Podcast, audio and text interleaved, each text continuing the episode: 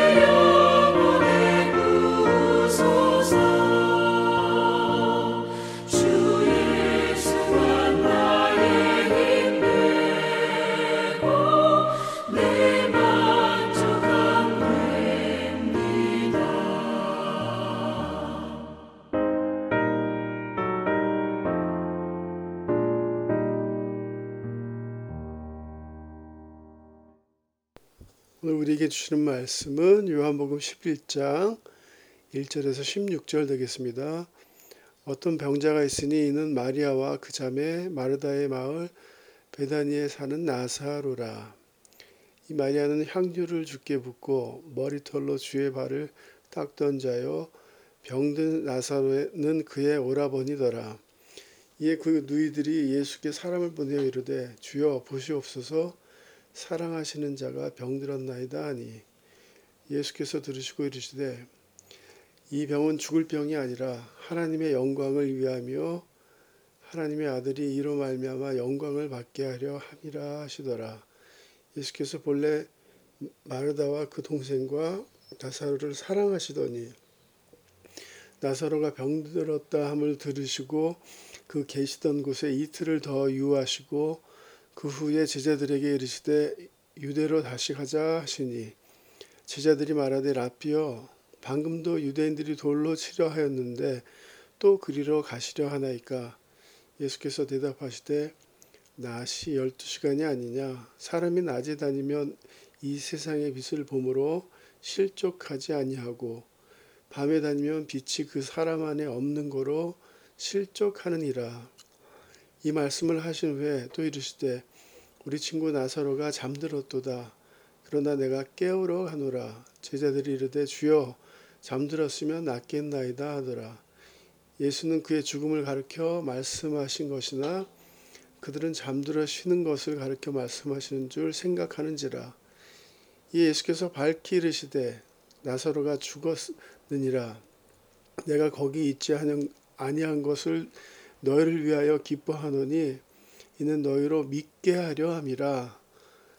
그러나 그에게로 가자 하시니 디두모라고도 하는 도마가 다른 제자들에게 말하되 우리도 주와 함께 죽으러 가자 하니라. 아멘. 지난주 우리 고난 주간 다니엘서를 같이 읽었는데요. 다니엘서 9장 말씀 보면 가브리엘 천사가 다니엘에게 어, 위로하죠. 기도하는 다니엘에게 내가 기도를 시작한 즉시 하나님이 내 기도에 응답하셨다. 내가 그것을 너에게 말하, 말해주려고 명령을 받고 여기까지 왔다. 어쩌면 실망 속에 있는 다니엘에게 가브리엘 천사가 다니엘아 실망하지 말고 네가 기도하기 시작한 즉시 하나님께서 너의 기도에 응답하셨다라고 그렇게 위로하는 도전하는 그런 말씀이 참 저에게 마음에 와닿았습니다. 우리 하나님께서 우리의 기도를 항상 듣고 계시다는 것을 우리가 기억하는 것이 중요하죠. 기도에 대한 확신과 믿음을 갖고 하나님께 나아가는 것이 중요한데요. 근데 많은 경우 이렇게 기도하다 보면 또 실망할 때가 있죠. 그때마다 하나님 말씀, 이 제가 읽어드리는 말씀들을 늘 묵상해 보시기 바랍니다. 요한일서 5장 14절 그를 향하여 우리가 가진 바 담대함이 이것이니 그의 뜻대로 무엇을 구하, 면 들으심이라 우리의 담대함은 이것이니 그의 뜻대로 무엇을 구하면 들으심이라. 요한일서 5장 15절 우리가 무엇이든지 구하는 바를 들으시는 줄을 안즉 우리가 그에게 구한 그것을 얻은 줄을 또한 아느니라. 베드로전서 3장 12절에도 주의 눈은 주의 눈은 의인을 향하시고 그의 귀는 의인의 간구에 기울이시되 주의 얼굴은 악행하는 자들을 대하시느니라 하였느니라. 시편 65편에도 보면 기도를 들으시는 주여 모든 육체가 죽게 나오리이다. 기도를 들으시는 주여. 오늘 본문은 죽음이란 아, 문제가 등장하죠. 이 나사로가 죽어간다는 소식에 예수님 예수님께서 이틀을 더 이렇게 계신 다음에 예, 나사로를 찾아가는 그런 모습을 보십니다. 그렇게 하신 이유는 예수님은 나사로가 죽을 병이 아니라 하나님의 영광을 위한 것이다라는 것을 선포하십니다. 예수님께서 말씀하시지 않습니까? 내가 거기 있지 아니한 것은 너희로 믿게 하기 위해서 너희가 너희를 위하여 기뻐하노니 이는 너희로 믿게 하려 함이라 하나님의 영광이 나타나고 너희들로 내가 하나님의 아들이다라는 것을 믿게 하기 위해서 죽은 나사로를 살리실 때에 예수님께서 기도를 하시는데요. 예수님께서 죽은 나사로를 살리기 직전에 기도를 하시는데요. 41절, 42절 보면 돌을 옮겨 놓으니 예수께서 눈을 들어 우러러 보시고 이르시되 아버지여 내 말을 들으신 것을 감사하나이다. 항상 내 말을 들으시는 줄을 내가 알았나이다. 천천히 다시 한번 읽어봅니다. 예수께서 눈을 들어 우러러 보시고 이르시되 아버지여 내 말을 들으신 것을 감사하나이다. 항상 내 말을 들으시는 줄을 내가 알았나이다. 죽은 나사로를 살리기 전에 우리 주님께서 먼저 감사 기도를 들으시는 모습을 우리가 볼 수가 있습니다.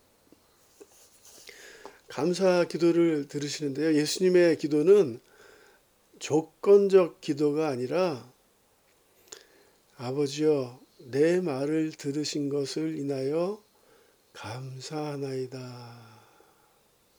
내 말을 들으신 것 때문에 감사하다고 어, 두 번이나 강조하시는 것을 우리가 볼 수 있습니다. 사랑하는 성도님들, 우리가 하늘 아버지가 계셔서 우리가 기도할 수 있다는 것이 얼마나 큰 축복입니까? 우리 인생 참 힘들고 어려운 일들 많은데 우리가 하나님께 기도할 수 있다는 게 얼마나 큰 축복인지 모릅니다. 그것 때문에 감사해 보셨습니까? 하나님 감사합니다. 우리 주님의 기도는 감사하시는데요. 항상 내 말을 들으시는 줄을 내가 알아야 돼요. 가끔씩 어쩌다가 기분 좋으면 내가 너의 말을 들어준다가 아니라 항상 내 말을 들으시는 줄을 내가 아나이다. 이게 얼마나 귀한지 모릅니다. 여기서 안다는 말의 뜻은요, 믿는다라는 같은 말인데요. 하나님께서 우리의 말과 기도를 언제나 들으시는 분이시다라는 것을 믿으시길 주님의 이름으로 도전합니다. 우리의 말과 기도를 언제나 들으시는 하나님이라는 것을 깨달을, 깨닫는 사람들만이 진정으로 감사할 수 있습니다. 저는 요새 새벽에서 브라질을 위해서 기도하는데요. 아, 이 환경이 이렇게 빨리 좋아지지 않을까. 막 실망되기도 하지만 저는 오늘 이 말씀을 또 붙잡습니다. 항상 내 말을 들으시는 아버지 하나님, 그걸 내가 믿습니다. 그래서 감사합니다.